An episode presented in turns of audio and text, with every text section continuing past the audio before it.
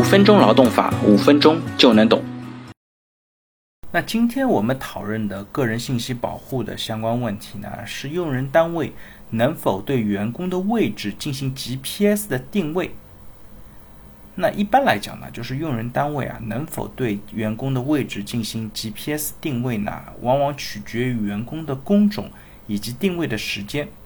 那 GPS 定位信息和行程的轨迹呢，很明显也是属于个人的敏感信息范围内的。用人单位呢，如果要收集上述的敏感信息，它的合理性呢，取决于定位内容的必要性，以及员工对被定位的知情同意的权利是否可以得到保障。收集 GPS 信息的合理性的考量因素呢，包括员工的具体的工种和定位的时间。以及公司是否真的没有其他办法来了解这些员工是否在工作场所？比方说，公司呢可以规定在外的一些销售啊、司机、现场服务人员在指定的工作时间内提供 GPS 的定位信息，因为呢公司没有办法通过其他形式来了解这些员工是否在工作的场所。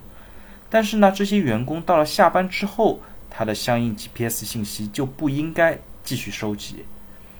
而在办公室的员工呢，其实公司是有其他方式可以了解他是否出勤，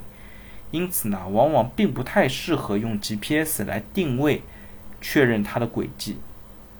那员工对于被定位的知情同意权呢，则要求用人单位在收集上述信息的时候，需要做到程序合法合理。比如，员工必须提前签署相关的确认同意书。